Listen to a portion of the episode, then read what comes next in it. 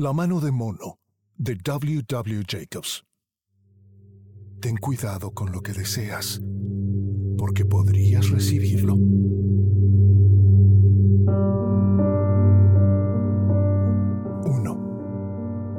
Allá afuera la noche era fría y húmeda, pero en el pequeño salón las cortinas estaban cerradas y el fuego ardía con fuerza.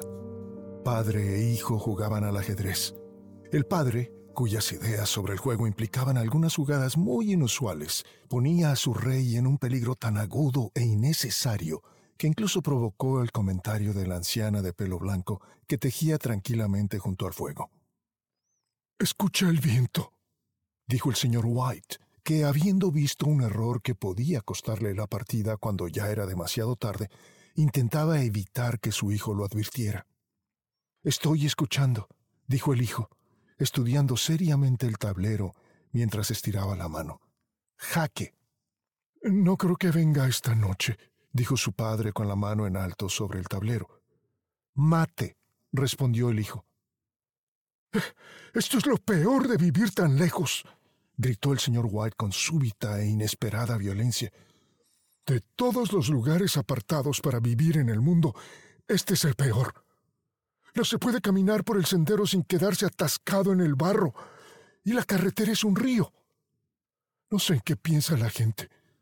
Supongo que creen que no importa porque solo en dos casas de la calle hay gente.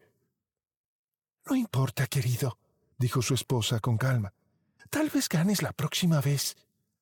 El señor White levantó la vista bruscamente, justo a tiempo para ver una mirada cómplice entre madre e hijo. Las palabras se apagaron en sus labios y ocultó una sonrisa culpable en su fina barba gris. Ahí está, dijo Herbert White cuando el portón se cerró con fuerza y unos pesados pasos se acercaron a la puerta. El anciano se levantó rápidamente, y al abrir la puerta se le oyó decir al recién llegado lo mucho que lamentaba su reciente pérdida.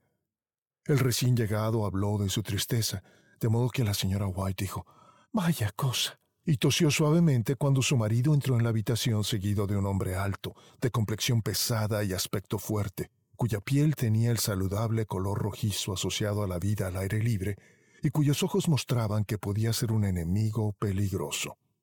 El sargento mayor Morris, dijo el padre presentándolo a su esposa y a su hijo, Herbert. El sargento mayor les estrechó la mano y tomando el asiento ofrecido junto al fuego, observó con satisfacción cómo el señor White sacaba whisky y unos vasos. Después del tercer vaso, sus ojos se iluminaron y comenzó a hablar. El pequeño círculo familiar escuchó con creciente interés a este visitante de lugares lejanos, mientras cuadraba sus anchos hombros en la silla y hablaba de escenas salvajes y actos valientes, de guerras y pueblos extraños. Veintiún años, dijo el señor White, mirando a su mujer y a su hijo. Cuando se fue, era un joven delgadito. Mírenlo ahora. No parece haberse hecho mucho daño, dijo amablemente la señora White. A mí también me gustaría ir a la India, dijo el anciano. Solo para mirar un poco, ya sabes. Es mejor quedarte donde estás, dijo el sargento mayor sacudiendo la cabeza. Dejó el vaso vacío y suspirando suavemente lo volvió a agitar. Me gustaría ver esos viejos templos y faquires y los animadores callejeros, dijo el anciano. ¿Qué fue eso que empezaste a contarme el otro día sobre una mano de mono o algo así, Morris? Nada, dijo rápidamente el militar. Al menos nada que valga la pena de escuchar. ¿Mano de mono? dijo la señora White con curiosidad. Bueno, es algo que podría llamarse magia, tal vez, dijo el sargento mayor, sin detenerse a pensar primero. Sus tres oyentes se inclinaron hacia adelante con entusiasmo. Sumergido en sus pensamientos, el visitante se llevó el vaso vacío a los labios y lo volvió a dejar. El señor White se lo volvió a llenar. No es nada de ver, dijo el sargento mayor tanteando en su bolsillo. Es una pequeña mano de mono común y corriente, seca como una momia. Sacó el objeto del bolsillo y se los tendió. La señora White retrocedió con una expresión de repugnancia, pero su hijo, al tomarlo, lo examinó con curiosidad. ¿Y qué tiene de especial? preguntó el señor White mientras se lo quitaba a su hijo, y tras examinarlo lo colocó sobre la mesa. Tiene un hechizo que le hizo un viejo fakir, dijo el sargento mayor. Un hombre muy santo. Quería demostrar que el destino rige la vida de las personas y que quienes tratan de cambiarlo vivirán para lamentarlo. Le hizo un hechizo para que tres hombres diferentes pudieran tener cada uno tres deseos concedidos. La forma en que contaba la historia demostraba que la creía de verdad, y sus oyentes se dieron cuenta que lo habían ofendido un poco con sus risas. Bueno, ¿y por qué no pide usted sus tres deseos, señor? dijo Herbert mañosamente. El soldado lo miró de la forma en que los adultos suelen mirar a los jóvenes irrespetuosos. Ya lo hice, dijo en voz baja, y su rostro palideció. ¿Y se le concedieron sus tres deseos? preguntó la señora White. Sí, se me concedieron, dijo el sargento mayor, y su vaso golpeó contra sus fuertes dientes. ¿Y alguien más ha pedido tres deseos? continuó la anciana. El primer hombre obtuvo sus tres deseos, sí, fue la respuesta. No sé cuáles habrán sido los dos primeros, pero su tercer deseo fue morir. Así es como yo recibí la mano. Su voz era tan seria que el grupo se quedó callado. Si ya obtuviste tus tres deseos, entonces ahora ya no te sirve para nada, Morris, dijo por fin el anciano. ¿Para qué la guardas? El soldado sacudió la cabeza. Supongo que es un capricho, dijo lentamente. Tenía la idea de venderla, pero no creo que lo haga. Ya me ha causado bastantes problemas. Además, la gente no compra. Algunos piensan que es solo un cuento, y los que piensan algo quieren probarlo primero y pagarme después. Y si pudieras pedir otros tres deseos, dijo el anciano, observándolo atentamente, ¿los pedirías? No lo sé, dijo el otro. Cogió la mano y sujetándola entre el dedo delantero y el pulgar, la arrojó repentinamente al fuego. El señor White, con un leve grito, se agachó rápido a rescatarla de las llamas. Mejor deja que se queme, dijo el militar con tristeza pero de una manera que les hizo saber que creía que era verdad. Si tú no quieres más el amuleto, Morris, dijo el otro, dámelo a mí. No lo haré, dijo su amigo con obstinada determinación. Lo arrojé al fuego. Si te lo quedas, no me hagas responsable de lo que te ocurra.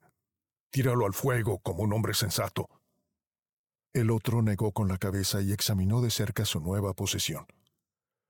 ¿Cómo lo haces? preguntó.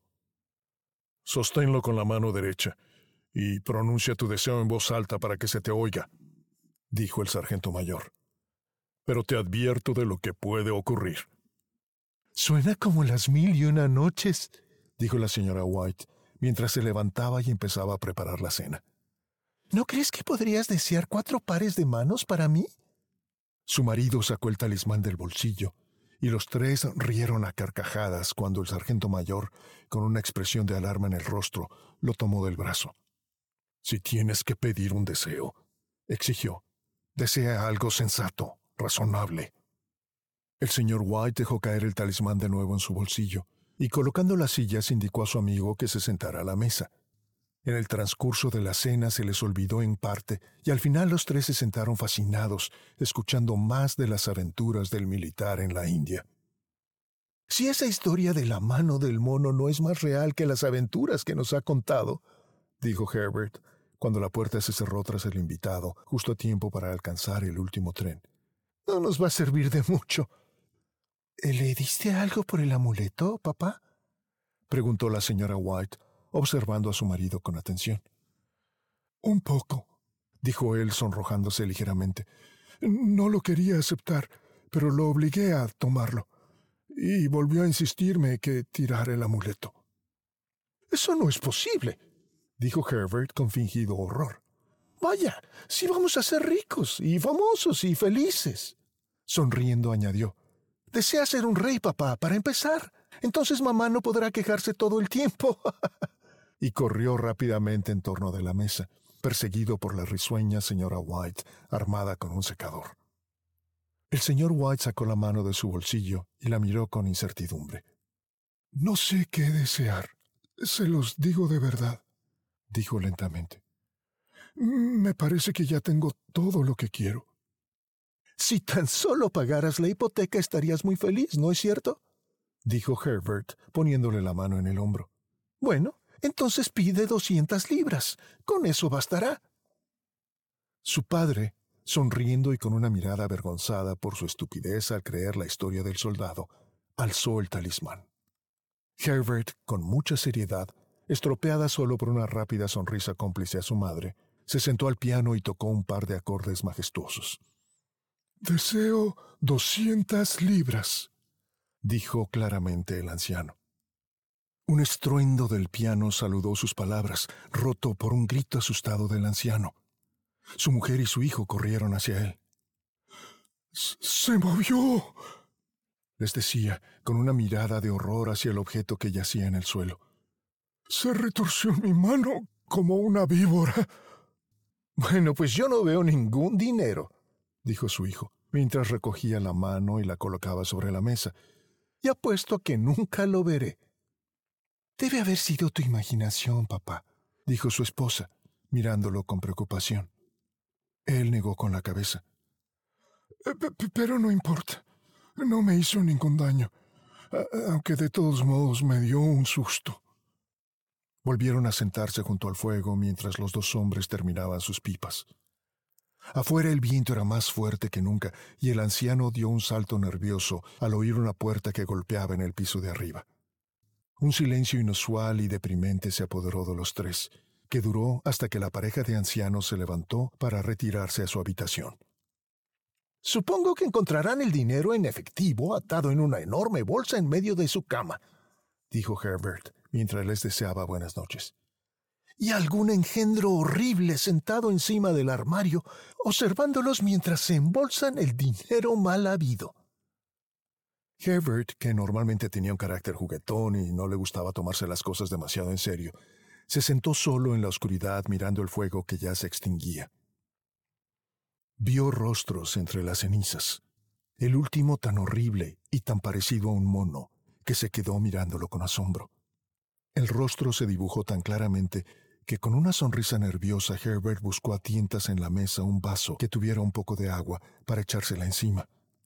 Pero en lugar de eso, su mano se topó con la mano del mono, y con una pequeña sacudida de su cuerpo se limpió la mano en el abrigo y subió a la cama.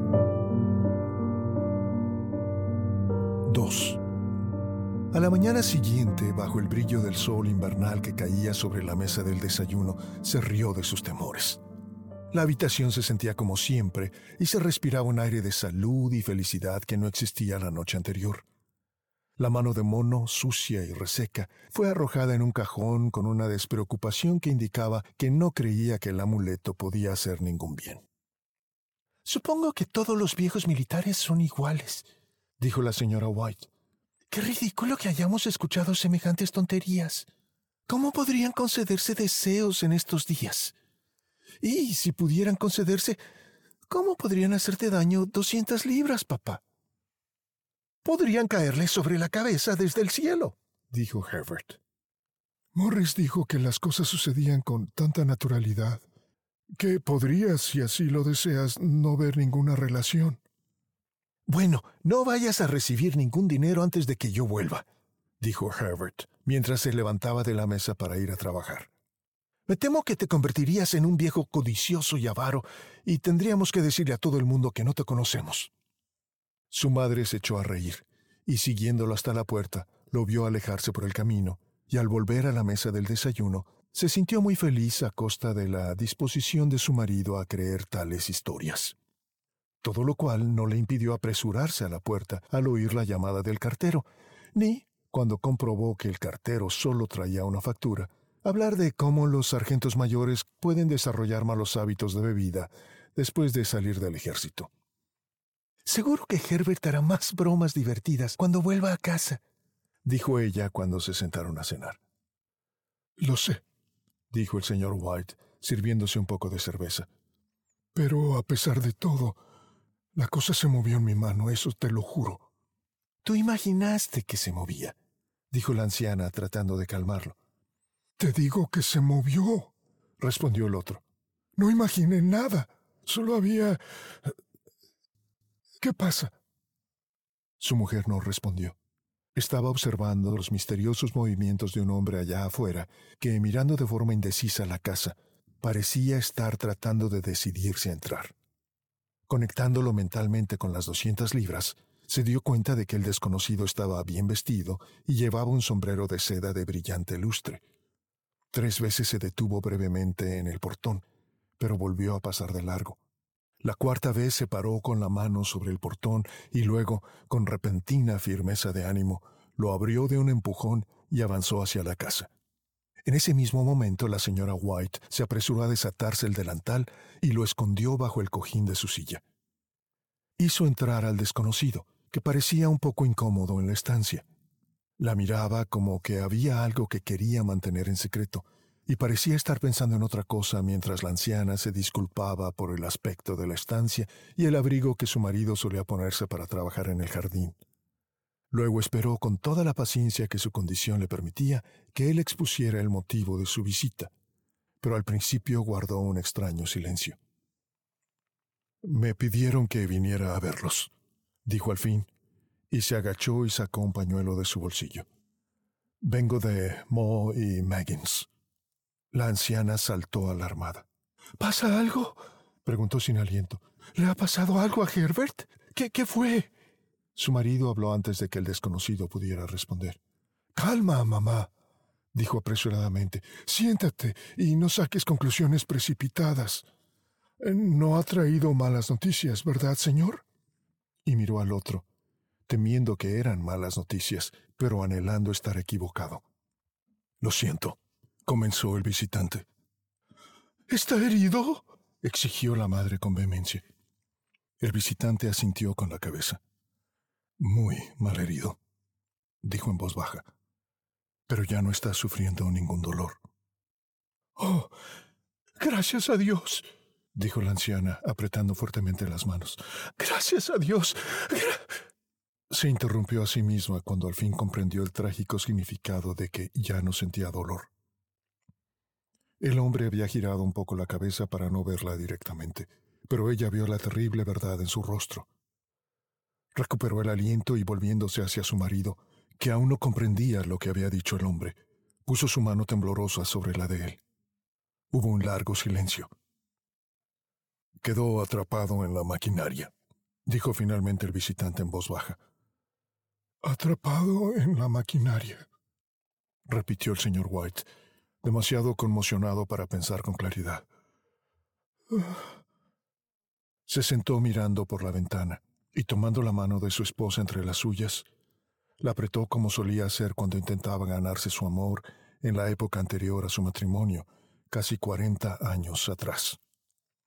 Era el único que nos quedaba, dijo, volviéndose suavemente hacia el visitante. Es muy duro. El otro tosió y levantándose caminó lentamente hacia la ventana. La empresa desea que les comunique su enorme tristeza por su pérdida, dijo sin mirar a su alrededor. Les suplico que por favor comprendan que solo soy un empleado y que simplemente estoy haciendo lo que me dijeron que hiciera. No hubo respuesta. El rostro de la anciana estaba blanco, sus ojos fijos, y su respiración no se escuchaba. En el rostro del marido había una mirada como la que su amigo el sargento mayor podría haber tenido al enfrentar su primera batalla. Iba a decir que Mo y Meggins no aceptan ninguna responsabilidad, continuó el otro. Pero, aunque no creen tener ninguna obligación legal de hacerles un pago por su pérdida, en vista de los servicios de su hijo, desean obsequiarles con una cierta suma. El señor White soltó la mano de su esposa y poniéndose en pie, miró con cara de horror a su visitante. Sus labios secos dieron forma a las palabras. ¿Cuánto? Doscientas libras, fue la respuesta. Sin escuchar el grito de su esposa, el anciano sonrió débilmente, extendió las manos como un ciego y cayó, una masa sin sentido, al suelo. 3. En el enorme cementerio nuevo, a unas dos millas de distancia, Los viejos enterraron a su muerto y volvieron a la casa que ahora estaba llena de sombras y silencio. Todo ocurrió tan rápidamente que al principio apenas pudieron darse cuenta y permanecieron en estado de espera de que ocurriera algo más, algo que aligerara esta carga, demasiado pesada para sus viejos corazones. Pero los días pasaron y se dieron cuenta de que tenían que aceptar la situación con esa aceptación sin esperanza de los viejos. A veces apenas se decían una palabra, pues ahora no tenían nada de qué hablar, y sus días eran largos hasta el cansancio. Al cabo de una semana, el anciano, al despertarse repentinamente por la noche, extendió la mano y se encontró solo. La habitación estaba a oscuras y podía oír el sonido de su esposa llorando en silencio en la ventana. Se levantó en la cama y escuchó. Vuelve, le dijo con ternura. Te va a dar frío. Mi hijo está en un lugar más frío, dijo la anciana, y comenzó a llorar de nuevo. Los sonidos del llanto se apagaron en sus oídos. La cama estaba tibia y sus ojos pesados por el sueño. Se adormeció ligeramente al principio y luego ya completamente, hasta que un súbito grito atroz de su esposa lo despertó con un susto. ¡La mano! gritó salvajemente ella. ¡La mano del mono! Se levantó alarmado. Eh, eh, ¿Dónde? ¿Dónde está? ¿Qué pasa?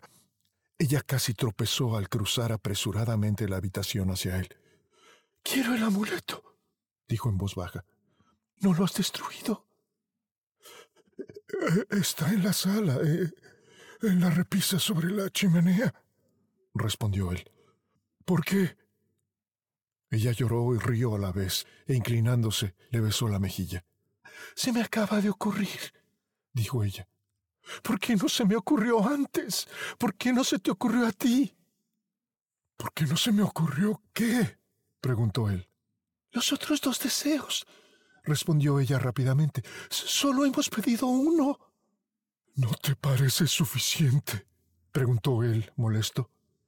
No, gritó ella con entusiasmo. Tenemos que pedir un deseo más. Baja y trae rápido el amuleto y pide que nuestro hijo vuelva a estar vivo. El hombre se sentó en la cama y arrojó las cobijas de sus temblorosas piernas. Dios mío, estás loca. Gritó, atónito de horror. Tráelo, dijo ella, respirando rápidamente. Tráelo pronto y desea.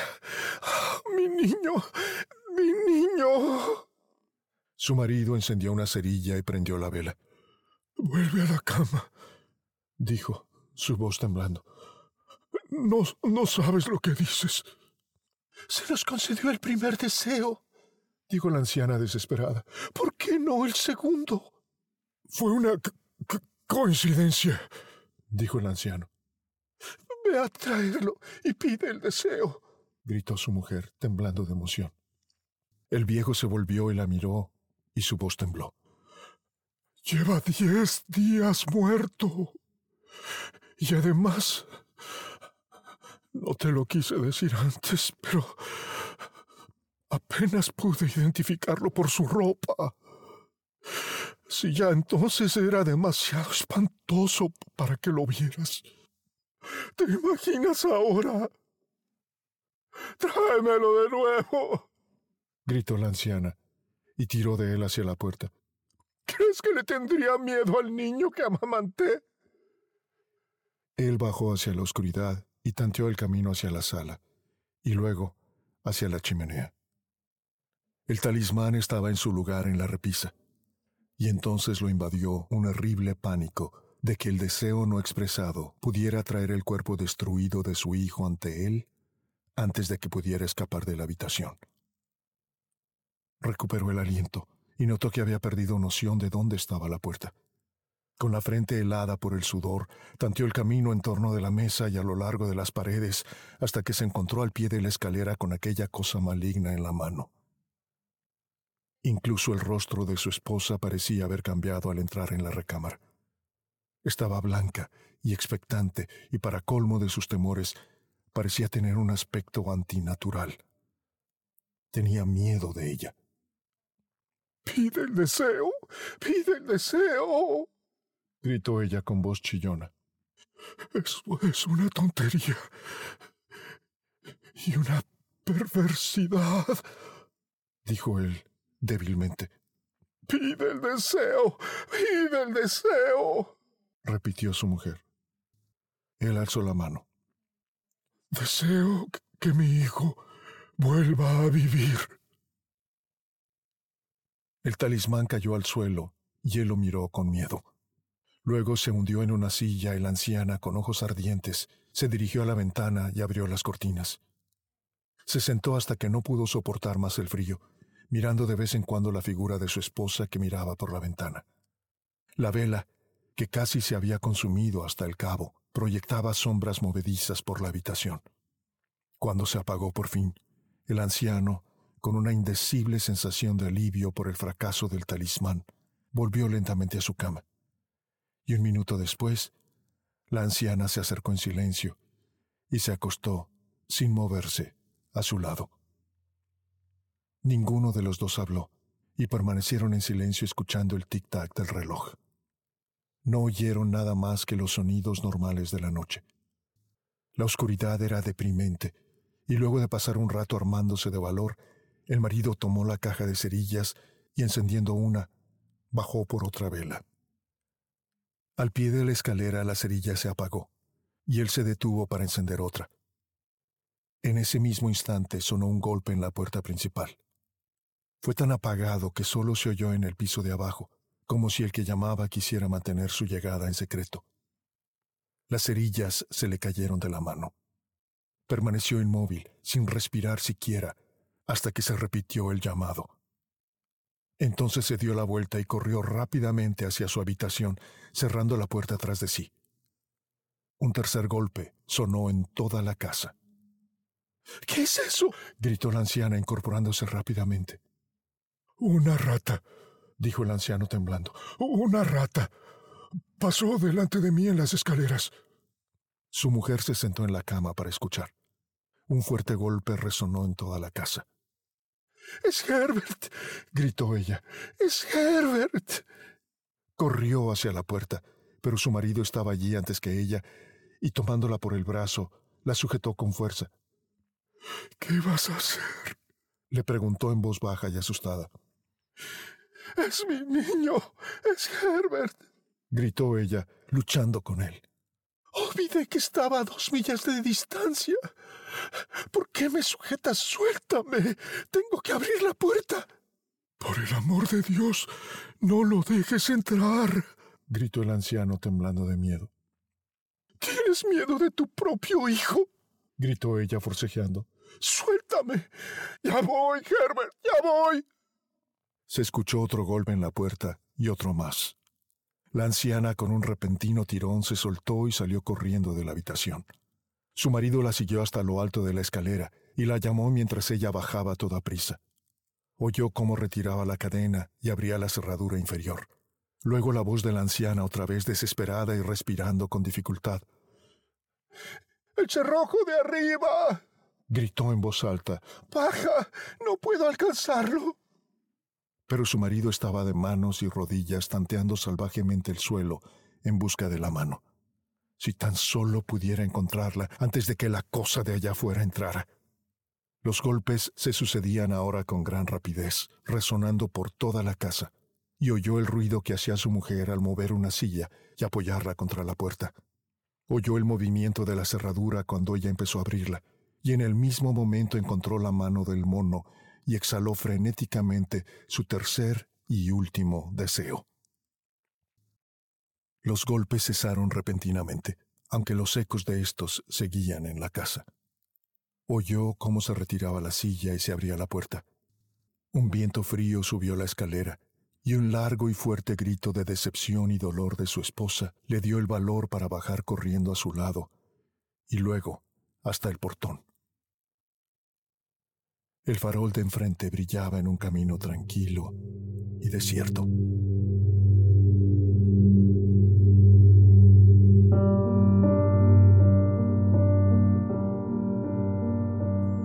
Gracias por escuchar. Soy Gabriel Porras, artista profesional de voz. Búscame en gabrielvoice.com y en murmullosradiantes.com para escuchar más relatos como este.